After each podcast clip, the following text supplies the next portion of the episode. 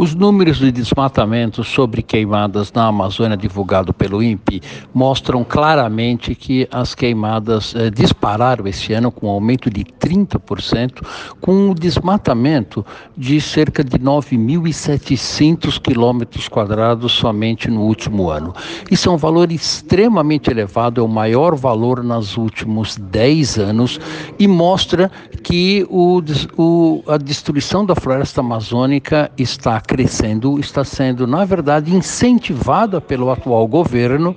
que inclusive está pregando é, liberação de mineração em áreas indígenas, e isso está, isso está trazendo um ambiente de ilegalidade para a Amazônia que é realmente muito preocupante, não só para quem vive na Amazônia, mas para todos nós brasileiros.